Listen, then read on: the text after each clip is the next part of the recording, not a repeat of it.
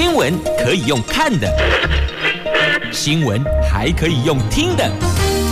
亲切的早安问候，专业的新闻分享，欢迎加入美英主持的 News Online，说新闻给你听。亲爱的朋友，台港后打开后，大家好，欢迎您再度锁定收听 News Online，我是美英，我是谢美英。在进入今天四大报的两则头版头条新闻之前，先来关注的是天气概况。在今天北北桃白天温度介于二十五度到三十一度，竹竹苗低温也是二十五度，高温同样也是三十一度，而且哦都是阳光露脸的晴朗好天气呢。所以今天在我们收听范围内，所有的朋友们感受到的都是阳光露脸的晴朗好天气，好天气好心情，但是。这个心情，接下来好坏要看一下，您是贷款方还是存款方啊？来，《经济日报》、《中国时报》、《联合报》，利率要升息了，这央行升息半码，存款准备率调高一码，这美国升三码，我们跟进升息半码。但是呢，因为通膨的风暴，所以呢，美国联准会有暗示哦，暗示下半年升息七马，哇，加恐怖呢，升三马，下半年再升息七马，那不就是十马了吗？好，《自由时报》头版头条讲的是选举，民进党布局林志坚选桃园市长，沈惠虹。出战新竹市，这党内有共识，郑运鹏、郑鸿辉愿意配合。好，这个是今天《自由时报》头版头条的新闻。那么，中时、联合跟经济日报讲的都是利率的话题。阳光下的我们应该是正向的，应该是开心的，应该是活力的。但面对疫情，坦白说，这个紧锁的眉头还是很难松开呢。在今天媒体头版头条新闻之外，在头版版面都有报道的，也就是跟疫情相关啦。收治高峰期过，疫情预估下个礼拜会趋于和缓，是不是真的这样子呢？未来是否能够真的很阳光呢？还得看接下来的走势了。好，那么先看财经的走势。来关心利息的话题、利率的问题吧。对抗通货膨胀已经成为各国中央银行的当务之急。在美国联准会台北时间昨天的凌晨宣布调升利率三码，也就是百分之零点七五。我国央行昨天下午召开理监事会决议升息。半码与调升存款准备率一码，房地产管制措施则是按兵不动。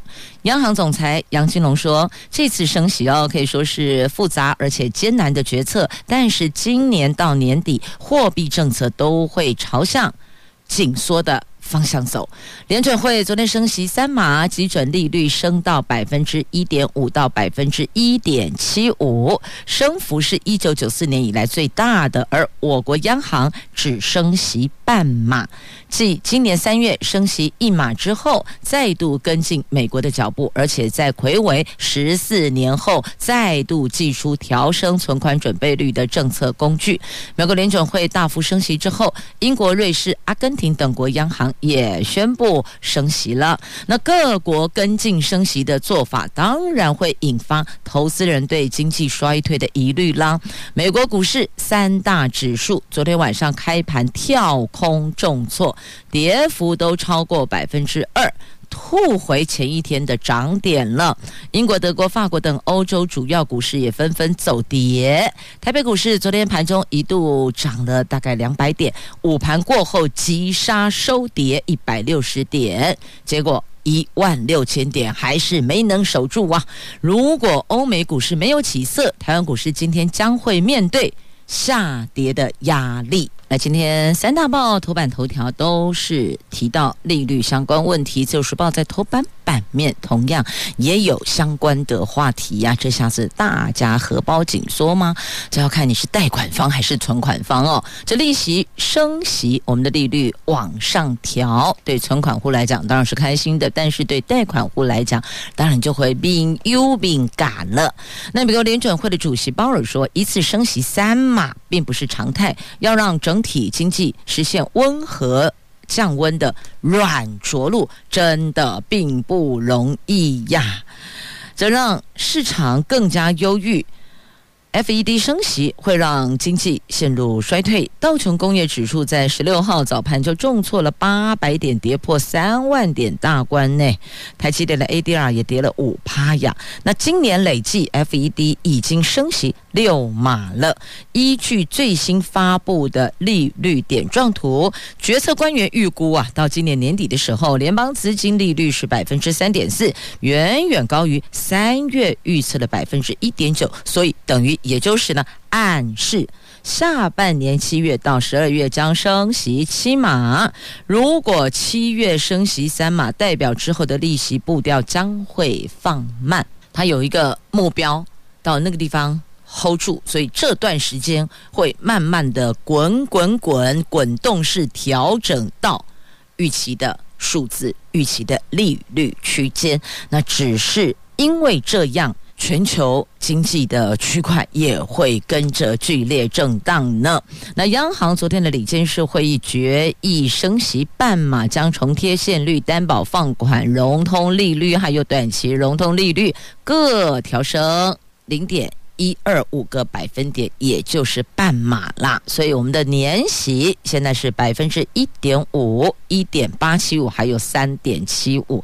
所以就是重贴现率一点五，担保放款融通利率一点八七五，还有短期融通利率是三点七五。那今天起实施加给呢？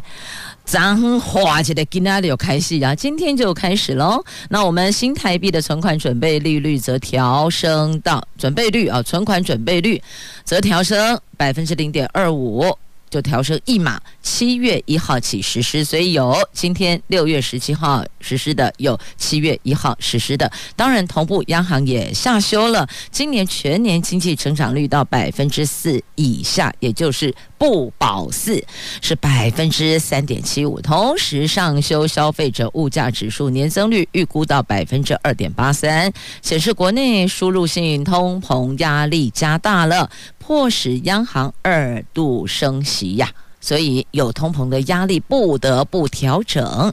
那央行总裁杨金龙也说了，有理事建议，到九月理监事会议这三个月期间，如果全球金融市场波动非常大，需要央行做出某种货币政策回应的必要时候，央行也可以召开临时性的常务理事会。那今年三月升息一码。主要是判断国内服务业会逐渐的复苏，没想到四月份服务业再度受到疫情影响，第一季国内消费呈现趋于和缓，但考量通膨是有持续的，不得不升息，要控制通货膨胀的心理综合考量后，只有升息半码，并没有跟进一口气升息三码，还是紧张还透了一气哦，所以升息。半码零点一二五个百分点，那存款准备率也往上升，升一码。好，那就是央行的因应作为，但是呢，美国的区块哦还是会有影响的。那根据最新的美国联准会的利率点状图，看来是看到了决策路径，所以大概知道了这个利率点状图，也就暗示了下半年。会升息七码呢？你看这个升息三码到百分之一点五到百分之一点七五区间哦，这调升幅度已经是一九九四年以来最大的哦。鲍尔说，升息三码并不是常见的情况，它不是一个寻常情况啦。七月份如果没有升息两码，就是三码，不是二就是三，取决在经济和通膨的情势啊，所以。这贷款族的朋友哦，这个可能要思考一下，或准备要贷款的朋友也要想一想，那接下来该如何面对，如何因应呢？接着，我们前进《自由时报》，看今天《自由时报》的头版头条的新闻啊！有人看到这一则新闻的标题，问：“干洗金呢？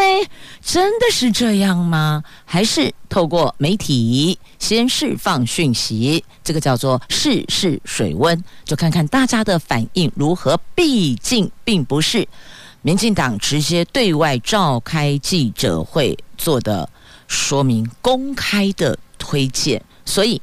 这到底是真的吗？这民进党针对北部疫情趋缓的县市展开了选举提名作业，预计明天召开选对会拍板，而且说要征召新竹市长林志坚、立委蔡适应参选。林志坚选桃园市长，蔡适应选西基隆市长，而且规划下个礼拜三中执会通过。此外呢，新竹市长人选整合也有。进展，行政院顾问郑鸿辉已经表态愿意配合选战布局。那之前他是很积极争取要参选新竹市长的哦。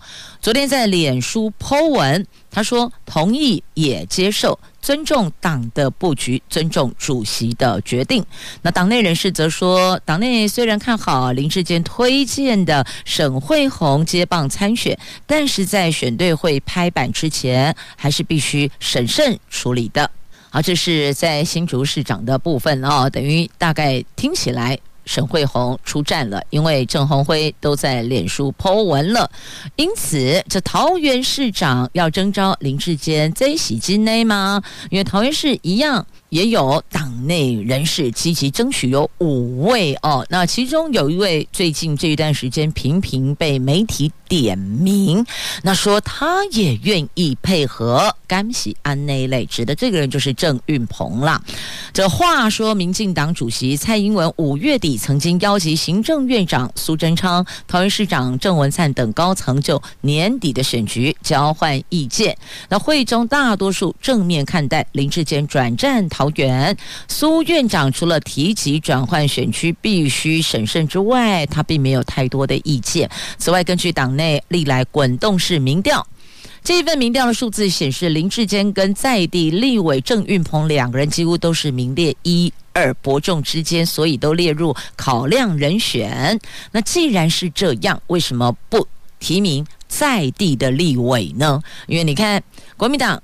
现在提名是张善政，那民众党是赖香林，所以这两个人并不是道道地地的在地的桃园人。那为什么民进党不来一个已经深耕桃园一段时间的在地选区的立法委员郑运鹏呢？而是要林志坚从新竹过来？那其实他从新竹过来还是有一些区块要再去做配合调整的哦。安内米西卡马环内，所以有些。地方人士不太能理解为什么安内走了。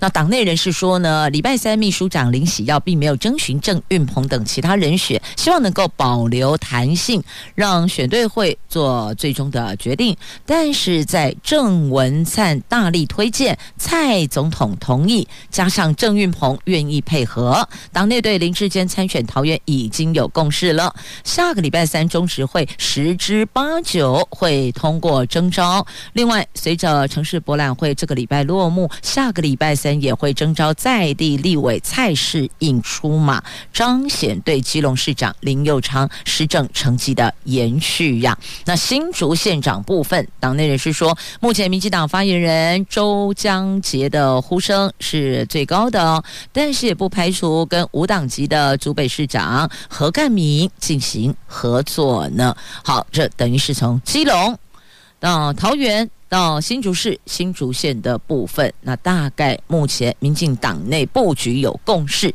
只是如果三党就是指蓝绿白都是非在地的候选人选的话，该不会接下来也会有？在地的五党籍跳出来参选吧，确实啦，桃园人口在籍人口这么多，户籍设在这儿的，那就不提每天在这儿工作的做兵 A 啦、塔车啦、工业区的，因为工作而在桃园生活，这么多两百多万人，啊，甘公准备出来堪当大任，熟悉桃园。那了解桃园，找不到一个在地人出来竞选桃园市长吗？我们一定要这三个里边选一个吗？好，后续。说不定还有其他的发展呢。好，那么针对这三党的桃园市长的提名人选哦，这身为桃园在地人，说真的有那么一点点淡淡的哀伤啦。好，接着再来关心孩子们吧，因为央行升息了，那请问学贷？劳贷这个部分怎么办嘞？这差额政府会补贴啦。这顾内需又要抑制通膨预期的心理，央行昨天决议调升。政策利率半码，存款准备率一码，以价与量并行的方式强化政策效果。那所以接下来这有贷款族，当然那个利息的支出就会增加啦。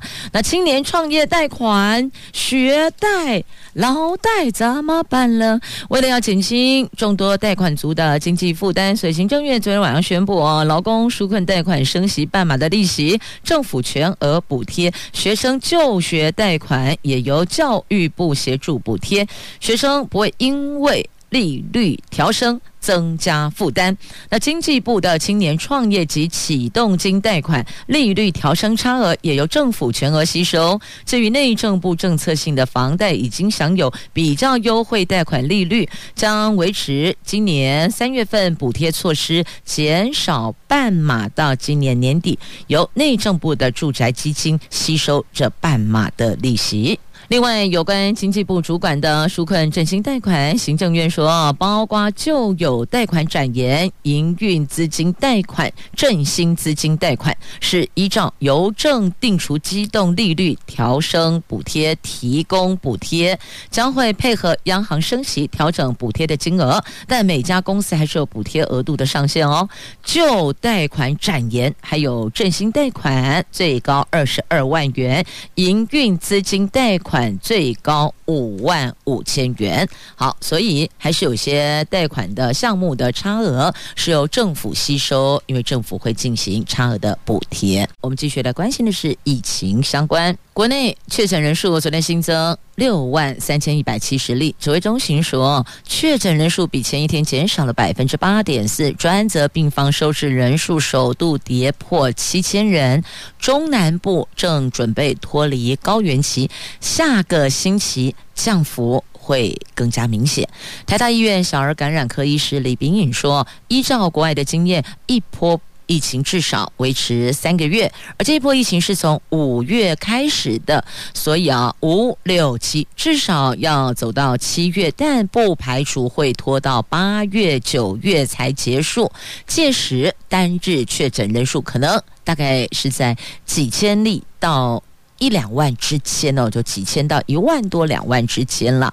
那昨天有传出成人多系统发炎症候群，叫做。Miss A，星光医院感染科主任黄建贤说：“他们收治了一位三十多岁 PCR 确诊个案，因为重症住进加护病房，就医的时候有高烧、休克、肠胃炎。”跟结膜炎，但是没有皮肤症状，也无法判定他是不是 Miss A。这个必须要回溯分析病例，再根据国际通用的标准判断是不是 Miss A，是不是成人多系统发炎症候群呐、那 Miss A 比 Miss C 更为罕见，有些病症跟成人的慢性病急性发作、延续性的新冠肺炎引发症状，或是这个新长新冠症炎的症状是相近的，所以你说要。区分难度的确有比较高。那今年初开始，Omicron 造成了三千八百六十一个人死亡。如果从二零二零年新冠病毒入侵累计到现在，则是有四千七百一十四个人死亡。加计疫苗接种后死亡人数一千四百九十五个人。新冠疫情已经夺走全台湾六千两百零九条的宝贵生命了。那 Miss A 跟败血症有诸多的症状是重叠的，但有鉴于个案出现的肠胃道症状、持续高烧，而且休克、眼睛泛红等症状，偏向判定 Miss A。那 Miss A 比 Miss C 更罕见哦。依现有的资料，的确是比较难区分的，这个还得再厘清、再确认呐、好，那么还有小朋友的。疫苗的部分呢，这美国联邦食品及药物管理局顾问小组在十五号建议批准六个月大到五岁以下的儿童接种。莫德纳或是辉瑞新冠疫苗，这个有待联邦疾病防治中心进一步表决是不是正式建议接种。如果十八号表决通过，全美国大概有一千八百万名五岁以下的儿童，最快哦可以在二十号接种疫苗呢。这个也就代表着，如果美国表决通过了，他们开始接种了，下一步可能就是其他国家也会评估。是否跟进哦？那食药署现在正在审核幼儿莫德纳的紧急授权使用，如果决议核准，将再送委员会进行讨论呢。所以届时可能就会变成全国人全年龄都可以接种疫苗了。现在是六个月到五岁这个区间的孩子的接种疫苗的是否同意接种？那在下一步。还有就是六个六个月大以下的婴儿 baby 的部分，所以就是一个阶段一个阶段一个阶段来做一个检视、讨论、表决。接着再来关注这个是大学分科测验呐，请问接下来七月份转眼要到了，不到一个月的时间哦，要进行大学的分科测验。那请问患这确诊者哦，那该如何？面对呢，他们是有一个考场专门给他们使用，亦或者有延后，然后再外加名额录取呢？这首次大学分科测验将在七月十一号、十二号，就是下个月了啊、今天六月十七喽，所以不到一个月的时间要举行了。教育部要开放确诊轻症或是无症状的考生。可以参加考试，这个将是升学考试首度开放确诊考生。这是昨天教育部的会议规划设置隔离考场，但确诊的考生必须经过主治医师同意才可以外出考试，没有主治医师同意就无法考试。另外，在招生管道进行补救，细节有待后续的会议再讨论。那大学的学测、国中会考都没有开。放确诊考生考试哦。不过，大学医学、牙医、中医系办理申请入学第二阶段的甄试，就二阶面试啊，已经有开放让确诊考生外出应试的潜力。所以，依照规划，考生休息及中午用餐都在考场内用餐，使用隔板。用餐后，废弃物放置感染性医疗废弃物的垃圾袋中。交通则比照指挥中心就医或裁剪等规范。以同住亲友接送到学校考试，也可以搭乘防疫计程车，所以这个部分的交通、用餐、考场有做规划了。那只是因为之前呢考试没有，那这等于是第一次开放确诊考生参与考试呢，所以很多的状况都会依据过去的经验做一个检讨、修正、开放，所以。这未来就是与病毒共存呐、来继续，我们前进中时和自由时报头版下方哦，都有这一则新闻呢、哦，让人看得很鼻酸、很不舍，也很悲愤，真的很生气哦，真的逆子啊！我记得细汉的时阵哦，我阿嬷讲迄歹意吼，伊安尼讲，就碰到那个听闻哦，就是反正亲戚邻里之间有不孝子，拢会讲哦，吼，也治也治，嘿，这样怎样呢？吼，生了就个弟弟死哦。当现在能够了解以前为什么古早时阵哦，老人家长辈会这样子讲话了，真的看得很气愤，为了钱。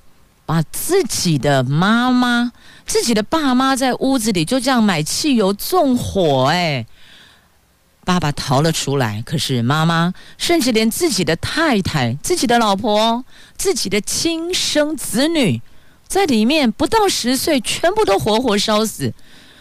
这个法理难容啊。所以我昨天晚上又有一些朋友在群组里就在又在问这件事情。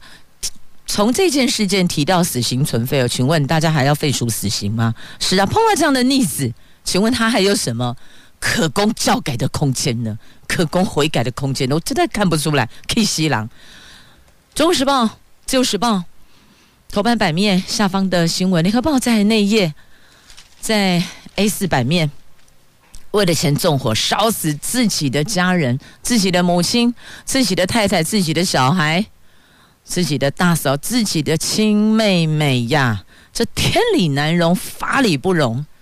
这发生在新竹市东大路的正义轮胎行，在前天晚上六月十五号夜间遭人纵火，酿成八人死亡。这四个大人，四个小孩，这四个小孩都年纪好小，十岁以下，哎，最小才一岁。后来查出来了，原来就是这家。轮胎行的同住家人，等于老板跟两个儿子两房啦，等于是儿子、媳妇儿、孙子女同住在这儿。那第二个儿子纵火的，那为什么要这样子搞呢？疑似债务缠身呐。根据媒体报道哦，媒体都很会去挖背景、挖这个资料哦，去搜索到底怎么个回事儿呢？这轮胎行的小老板。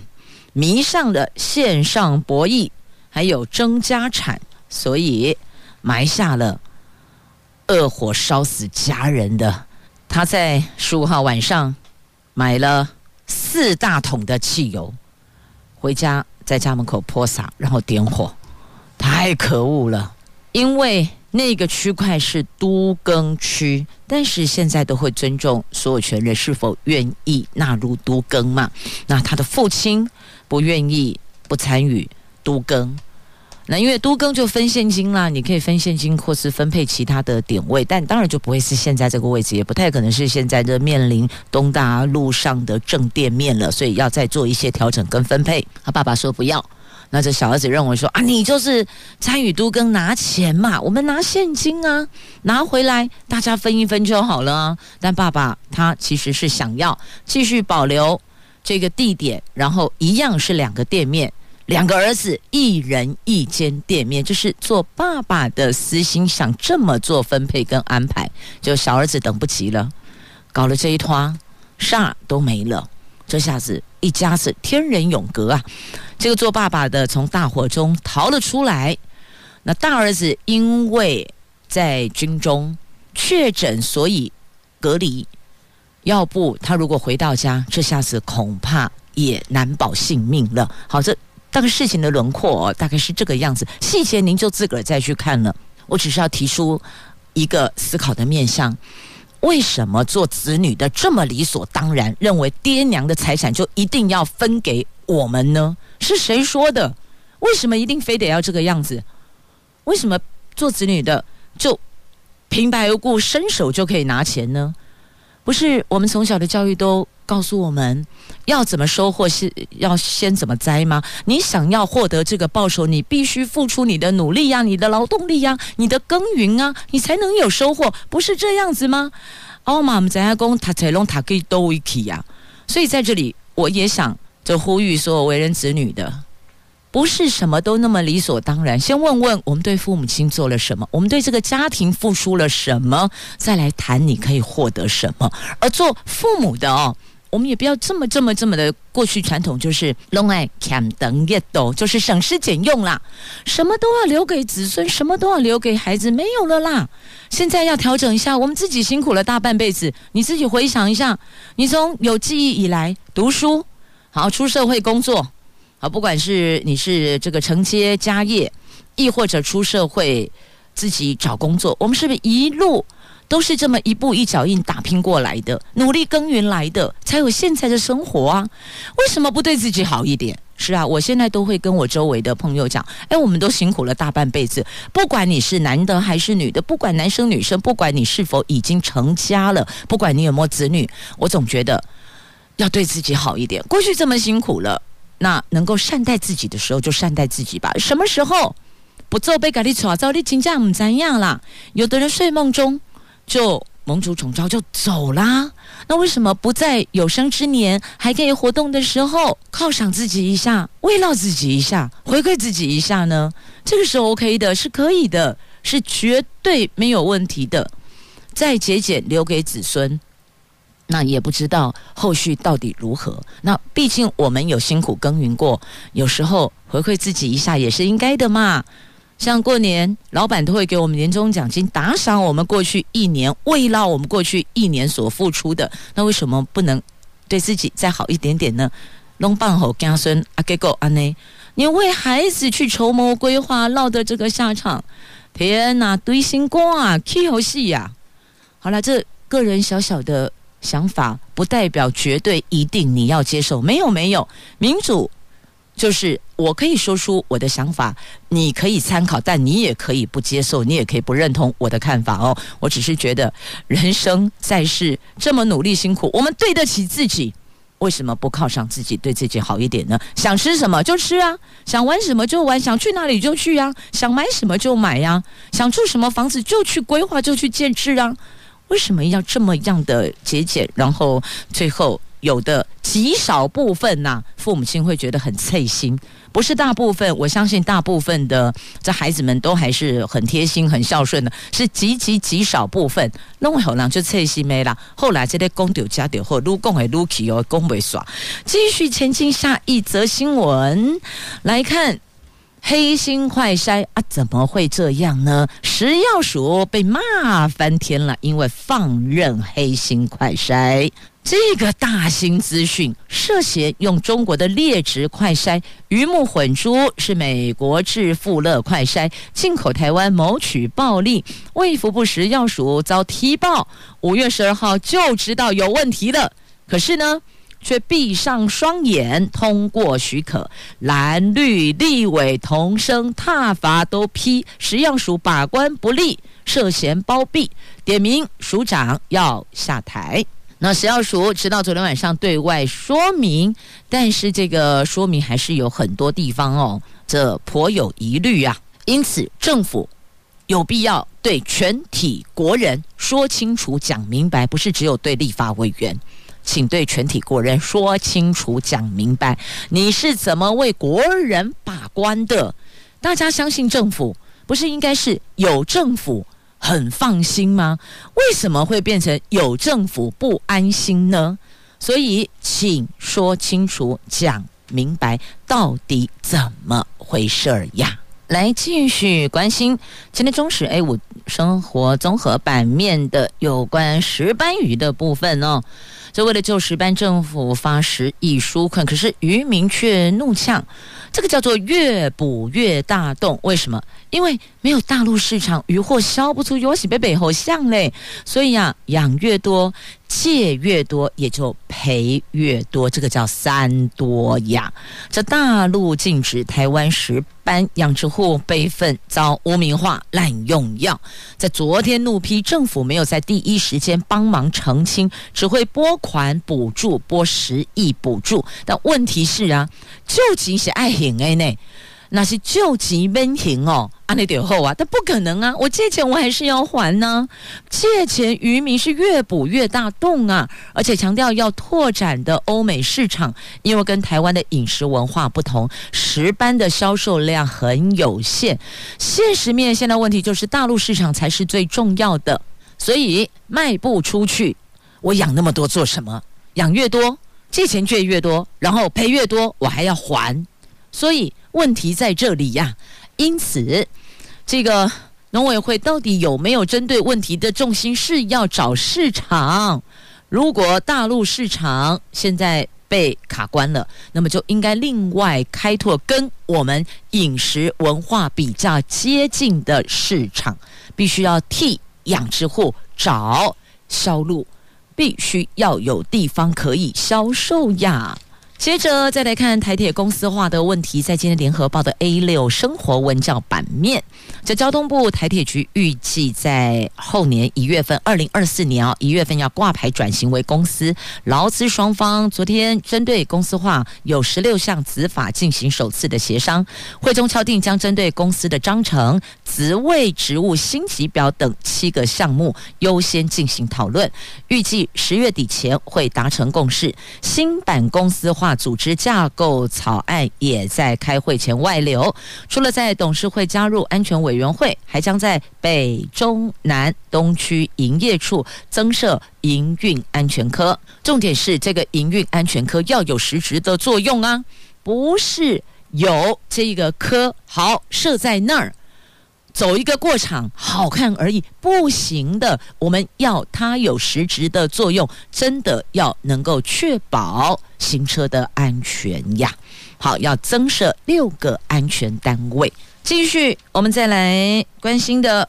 这个要请大家一起来品尝好吃的水蜜桃，来，因为下雨哦，所以产量减少了一到两成。复兴区的水蜜桃产量减少了，但是金马九里来讲水蜜桃了，连下雨。从三月份开始，对吧？陆陆续续连续下雨，导致了花开期减少授粉，所以果农套袋发现没结果，陆续的传出了灾情。初步了解，以雪雾闹以这个雪雾闹部落农损是最严重的，其他地区品质也受到影响。预估今年的产量会比去年减少至少一成到两成。